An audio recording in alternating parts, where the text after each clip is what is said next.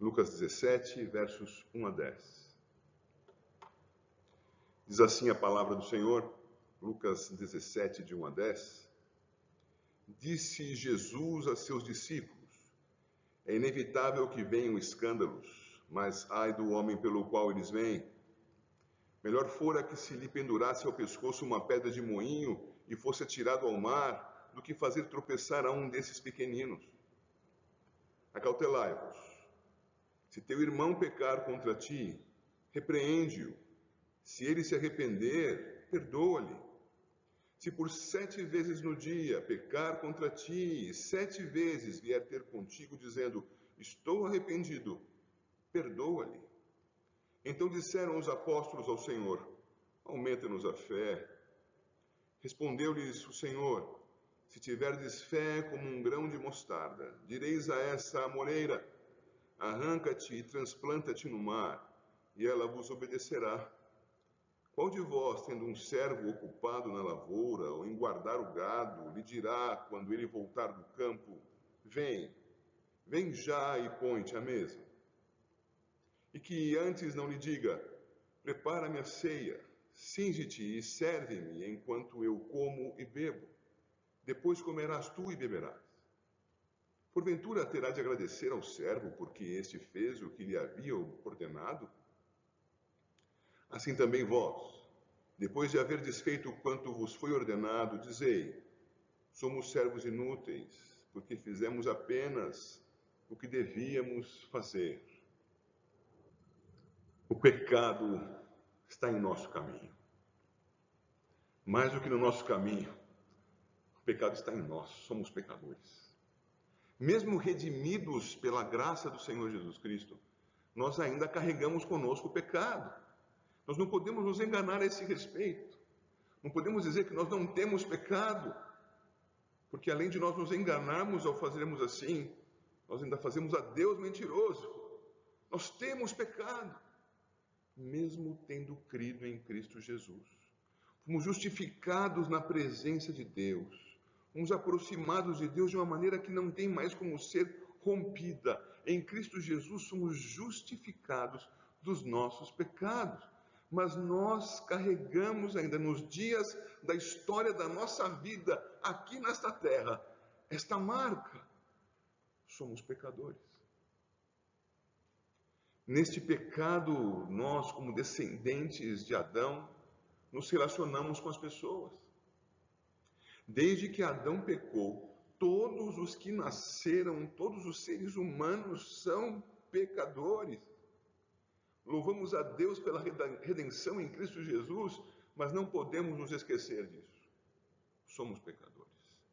Satanás é nosso inimigo. O mundo é nosso inimigo. O pecado está em nosso caminho. Mas a carne é nossa inimiga, como Paulo ensina na Epístola aos Efésios, no que nós temos capítulo 2, versículos 1 a 3. Satanás, o mundo, a carne, nossos inimigos. O pecado está em nós, o pecado está no caminho. E nessa vida, nós, como pecadores, nos relacionamos com muitas pessoas. Pessoas redimidas em Cristo Jesus, que ainda pecam, e pessoas sem a redenção, ímpios, que só pecam. E nesses relacionamentos, nós muitas vezes, infelizmente, desonramos a Deus, pecando contra as pessoas, ofendendo as pessoas. E nesse processo que nós desenvolvemos de pecar, é preciso que nós aprendamos algumas coisas com o Senhor. E uma dessas coisas a aprender está aqui nesse texto, é a perdoar. E precisamos aprender outra, que é a arrependidos, confessar os nossos pecados. Nós precisamos fazer isto, e não importa quantas vezes nós pequemos, arrependidos, buscando perdão, diz o Senhor em 17, 4. Se por sete vezes no dia pecar contra ti, sete vezes vier ter contigo, dizendo: Estou arrependido, perdoa-lhe. Sete vezes que quer dizer esse sete? sete bíblico remonta ao ensino lá em Gênesis. Remonta aquilo, aponta para aquilo que Deus fez. A criação em seis dias, com o seu descanso no sétimo. Sete apontando para a obra completa. Obra completa. Nada mais há a ser acrescentado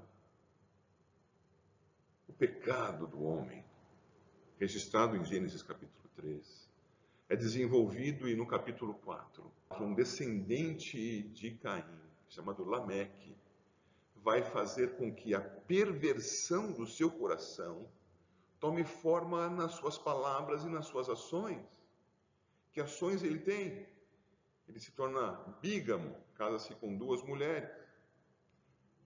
Ele se torna assassino, mata um homem, mata um jovem. E ele o faz com que motivação? Ora, se Caim será vingado sete vezes, Lameque será vingado setenta vezes sete. Se o sete diz, no sentido santo da expressão, que nada há para ser acrescentado, será completamente feito, ou no caso da criação, foi completamente realizada por Deus. O homem em pecado imagina a si mesmo capaz de ir além daquilo que Deus disse que faria. E nessa sua imaginação pecaminosa, ele diz 70 vezes 7. O 7, então, no sentido bíblico, aponta para algo completo e no sentido pecaminoso, o homem daquele tempo entendia esta, este ensino, e nós devemos entender também, que ele quer ir além do que é completo. Ele quer fazer mais do que o completo na vingança.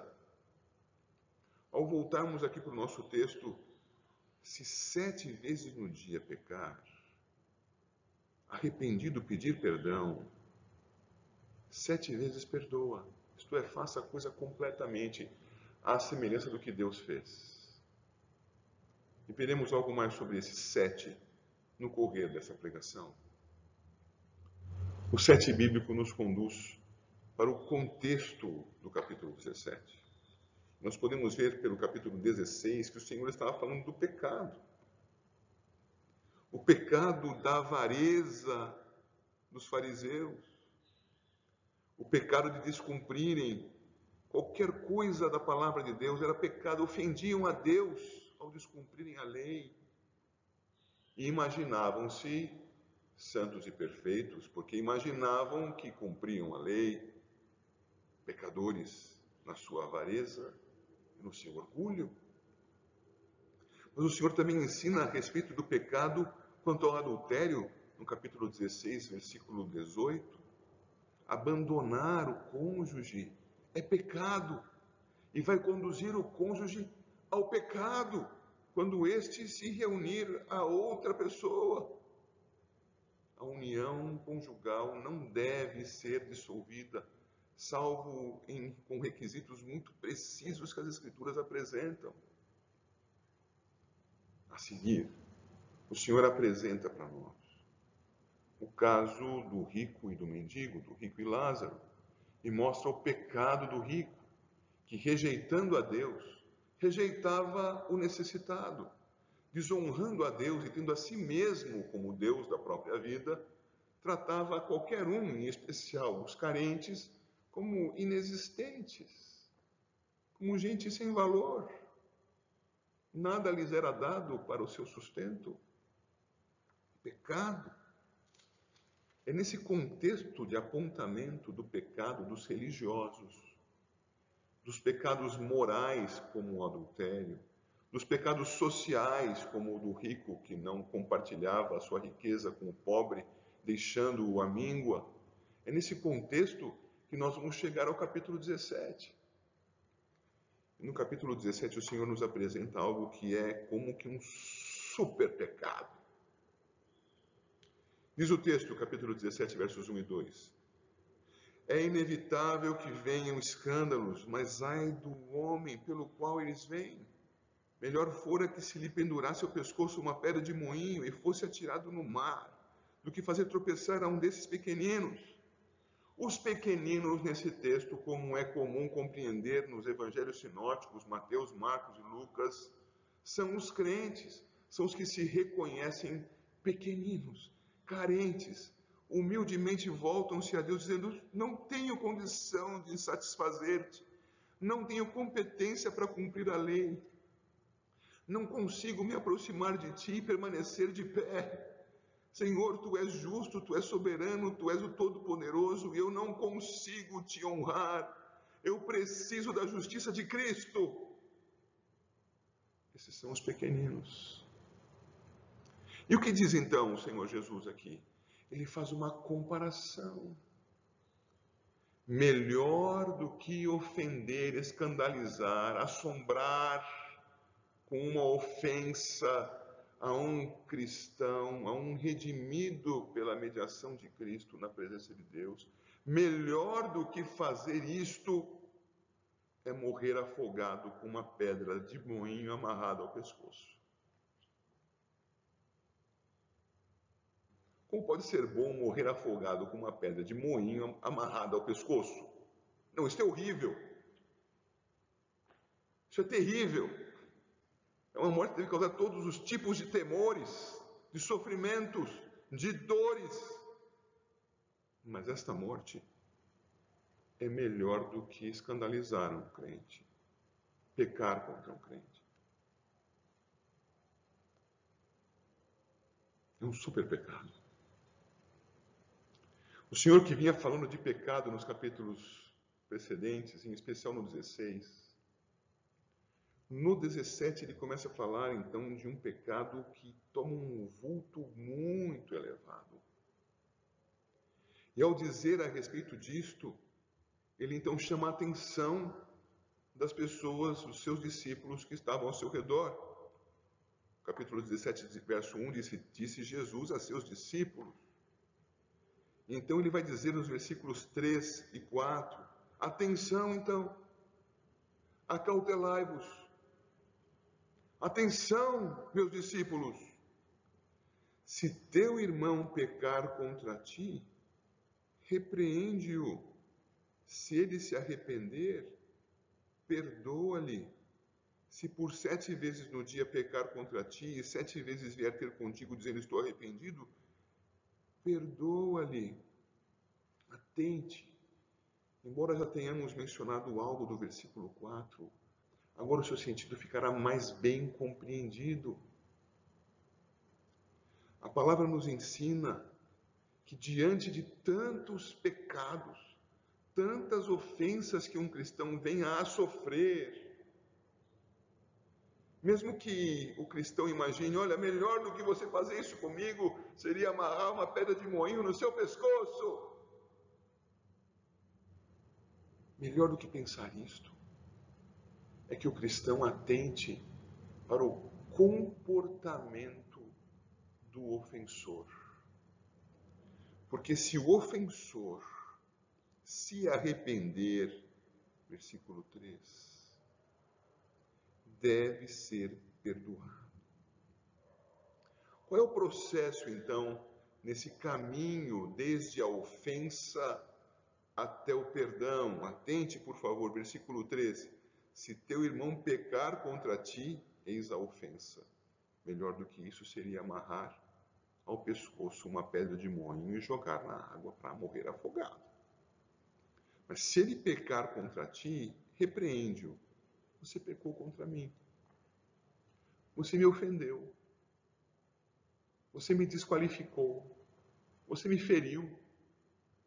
Você me deixou numa situação vexatória diante das pessoas. Você me espoliou, tirou meu dinheiro. Você me desonrou.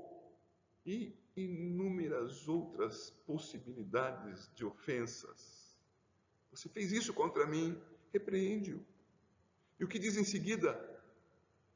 pecado, repreensão. Se ele se arrepender, olha o terceiro passo. Se este pecador, ofensor, digno de morte, repreendido, abrir os seus olhos e falar assim: Eu pequei, eu me arrependo, perdoa-me. Que fazer? Versículo 13. Perdoa-lhe. E a dúvida que vem ao coração das pessoas, como nós cristãos que estamos estudando isso agora, é: mas perdoar? Uma vez vai lá, né? Eu posso até perdoar. Eu perdoo porque aconteceu, foi sem querer. Mas não faz de novo. Não é assim que nós pensamos.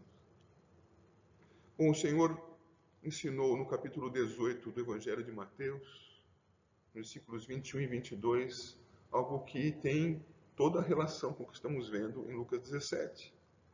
E lá em Mateus 18, versos 21 e 22 se lê: Então Pedro, aproximando-se, lhe perguntou: Senhor, até quantas vezes meu irmão pecará contra mim que eu lhe perdoe? Até sete vezes? Sete.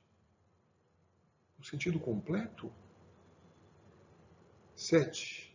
A semelhança do que Deus fez quando criou, nada mais faltando a fazer? Sete. Nesse sentido, a resposta do Senhor Jesus em 22 é: Não te digo que até sete vezes mas até 70 vezes 7. Percebe o contraponto com a frase de Lameque? Lameque imaginava poder fazer algo mais completo do que Deus. O Senhor Jesus então diz: é completo, é absoluto, é sem nada mais faltar em oposição à maldade de Lameque. Se ele quer se vingar desta maneira imaginária, mais completa do que a que Deus poderia fazer, saiba que o seu perdão deve ser o oposto da pretensão de Lameque. Seu perdão deve ser 70 vezes 7. Nesse sentido, voltemos a Lucas capítulo 17. É assim então que nós vemos, versículo 4 do capítulo 17: Se por sete vezes no dia pecar contra ti, e sete vezes vier ter contigo, dizendo: Estou arrependido, perdoa-lhe. Sete vezes num dia, suponha que faça isso por sete dias consecutivos, serão sete vezes sete. Se fizer setenta dias consecutivos, serão setenta vezes sete. Se fizer todos os dias do ano, todos os dias da vida em consecutividade, quantas vezes terá que ser perdoado? Tantas vezes quantas arrependido pedir perdão. Arrependido pedir perdão.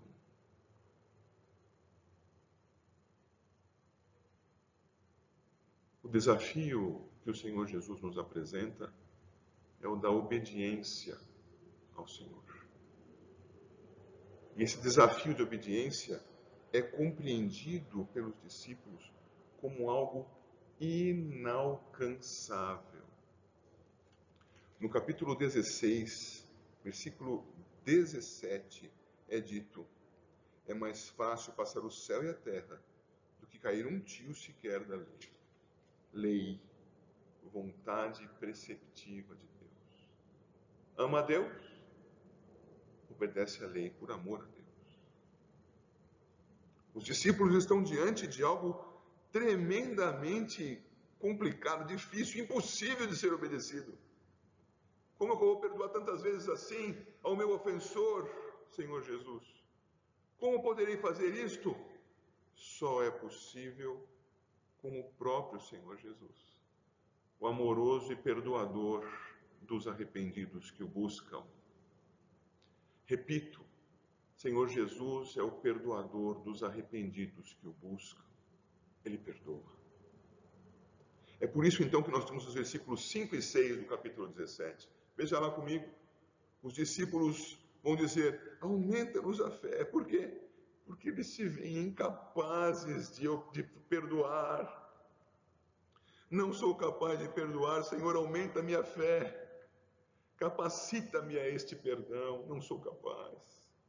Então o Senhor Jesus se utiliza de um exemplo superlativo, de um exagero, uma figura de linguagem para dizer: a sua fé, ainda que muito pequenininha, é suficiente para que você perdoe aos que te ofendem e te busquem arrependidos por perdão.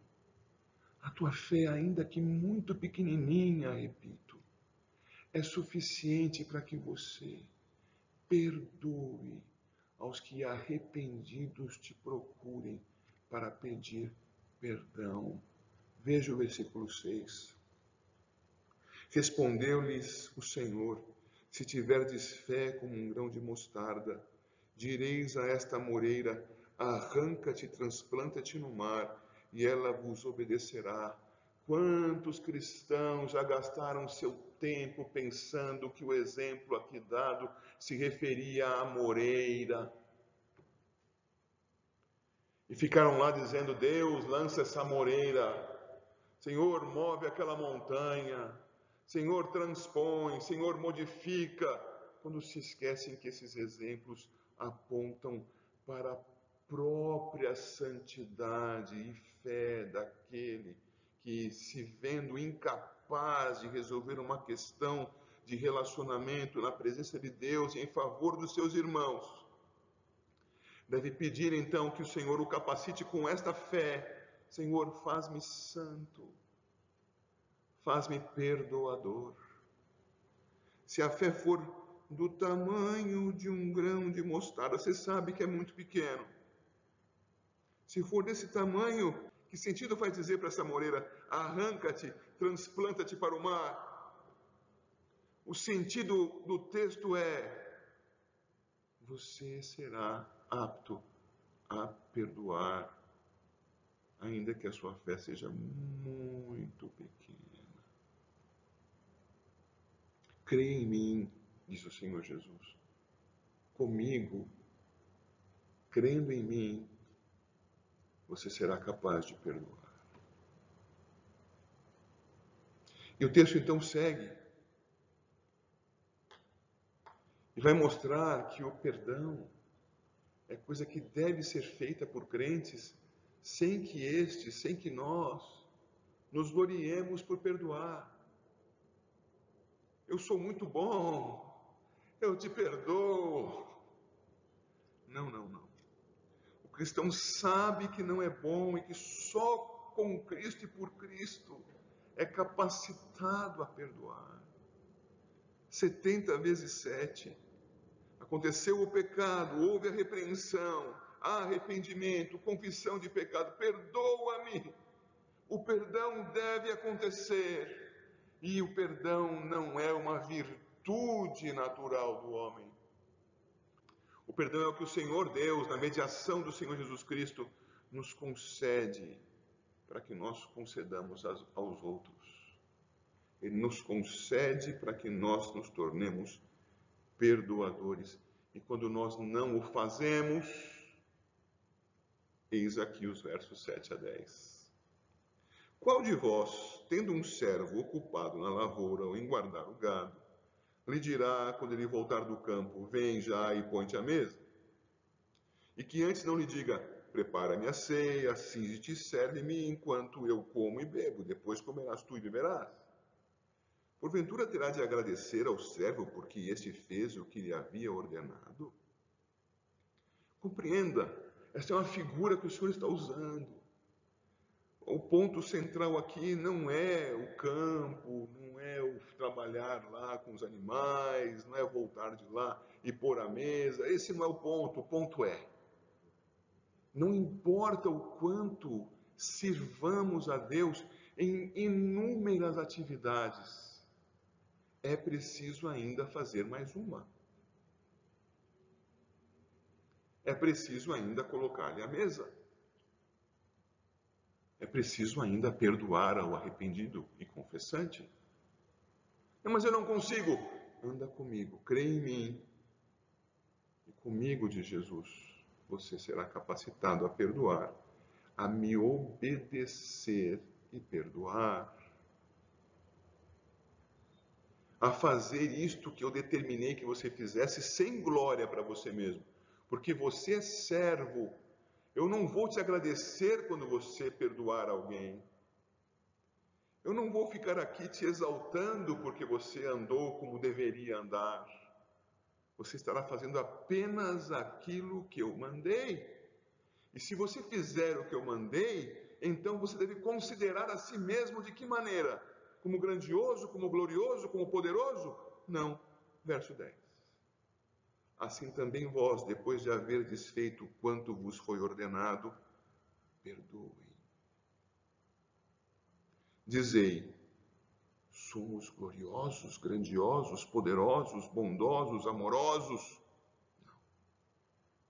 Somos servos inúteis, porque fizemos apenas o que devíamos fazer. Quando nós perdoamos aos outros que nos ofenderam e que, após repreendidos, arrependidos, buscam a retratação, quando nós perdoamos essas pessoas, nós estamos fazendo aquilo que deveríamos fazer. É isso que deve ser feito. Se forem sete pecados num dia e arrependido houver sete vezes confissão de pecado, sete vezes deve haver perdão. E assim, ao sentido mais exagerado possível, 70 vezes sete. Se nós não o fazemos, nós estamos desonrando a Deus estamos desobedecendo. Nós não somos nem inúteis. É preciso então que nós nos recordemos daquilo que lemos logo ao início deste tempo de orientação de culto doméstico, lá em Mateus capítulo 6. O versículo 12 nos dirá, na oração dominical: Perdoa-nos as nossas dívidas, assim como nós temos perdoado aos nossos devedores. Somente os cristãos podem orar como Jesus ensinou. Porque só os cristãos em Cristo Jesus foram feitos filhos de Deus. É pelo poder de Deus que nós somos convertidos de ímpios, de ofensores a Deus, de gente digna de morte, em gente justa justificada mediante a fé em Cristo Jesus. Somente assim é que nós poderemos orar ao nosso Pai em nome de Jesus. Perdoa-nos as nossas dívidas, assim como nós temos perdoado aos nossos devedores. Essa é a oração daquele que já foi justificado. E que, justificado pela fé em Jesus Cristo, se reconhece pequenino, carente de Cristo, digno de ter uma corda amarrada ao seu pescoço e na outra ponta uma pedra de moinho. E que nessa sua incompetência, pedindo socorro ao Senhor, recebe do Senhor a graça para obedecê-lo, para perdoar aos arrependidos e confessantes que o busquem. 70 vezes 7. Perdoar 70 vezes 7. Que Deus te abençoe e te conceda esta bênção, a bênção de perdoar. A bênção de perdoar que vem ao lado de outra bênção, que como nós somos pecadores, nós temos a maldição de ofender. A maldição de ofender, inclusive, aos outros crentes. Mas que nós sejamos abençoados com esta outra bênção a bênção de nos arrependermos quando repreendidos, a bênção de nos quebrarmos diante de Deus porque temos consciência do nosso pecado e de irmos buscar aquele a quem ofendemos e pedir perdão, verdadeiramente arrependidos, porque desta bênção decorre a outra, a bênção de sermos perdoados. Que a igreja, assim, viva em paz. Uma paz que não é natural. É uma paz construída pela bênção do Senhor, nosso Deus, na pessoa de Jesus, o mediador, e no poder do seu Espírito, para que nós obedeçamos. E quando tivermos obedecido tudo, ainda lembremos que somos totalmente dependentes do Senhor, que é digno de toda a glória. Amém.